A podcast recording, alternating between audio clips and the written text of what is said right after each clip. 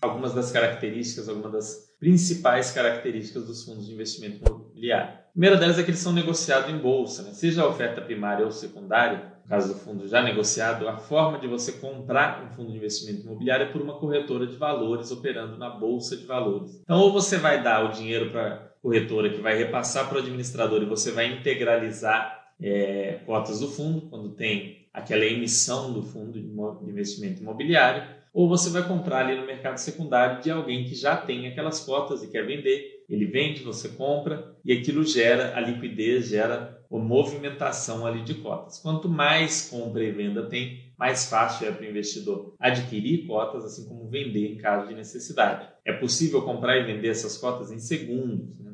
Não é algo que você vai ter muito trabalho em fazer para a maioria dos fundos de investimento imobiliário. Aí vale a atenção à liquidez. A liquidação ocorre em dois dias, ou seja, eu comprei hoje, vai ser debitado na minha conta depois de amanhã, daqui dois dias. Então, muita atenção. Você comprar um fundo de investimento imobiliário hoje, lembre-se que depois de amanhã é, você tem que ter o dinheiro em conta para é, poder quitar, para poder honrar aquela compra, aquele compromisso que você estabeleceu ali. Sempre dois dias úteis. Isenção de imposto de renda. Existe uma coisa muito interessante nos fundos de investimento imobiliário que é a isenção de imposto de renda.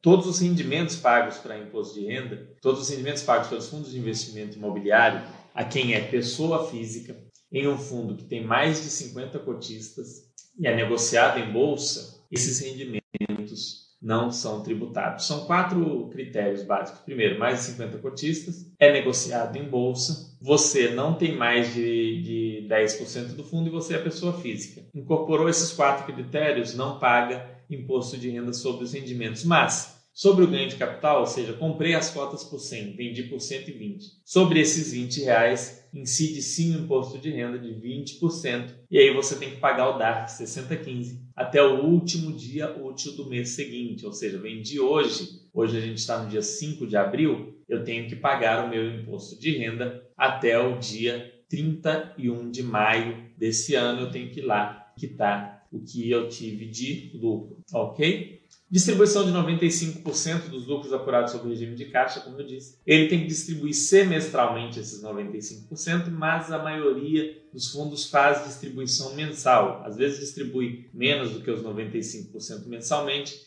e ajusta ao fim do semestre ali para chegar ou ultrapassar os 95%. É um grande atrativo para muitos investidores aí é a isenção de imposto de renda, como eu disse, sobre os rendimentos você tem também acesso a ativos imobiliários que demandam maior capital. Por exemplo, um shopping center, um galpão logístico, um hospital, um imóvel de varejo, como aquelas grandes lojas que a gente vê no, centro de Belo Horizonte, de São Paulo, em regiões do Rio de Janeiro. Esses grandes imóveis você tem acesso via fundo imobiliário. Lajes corporativas, que são imóveis é, enormes, né? não são como simples escritórios, são aqueles andares corridos com uma série de características que a gente vai falar aqui no futuro. Universidades, tem fundos que possuem campos universitários inteiros. E também residências, que já é um tipo de imóvel mais acessível à pessoa física. Né? A pessoa física às vezes tem um apartamento ou uma casa de aluguel, é mais comum. Mas o fundo de investimento imobiliário te permite acessar esses outros imóveis, além de outras operações mais estruturadas, né? como são os certificados de recebíveis imobiliários, ou CRIs, operações de crédito, onde por um lado alguém está vendendo um imóvel ou locando um imóvel, por outro lado tem uma operação de crédito cercando aquela venda ou aquela locação.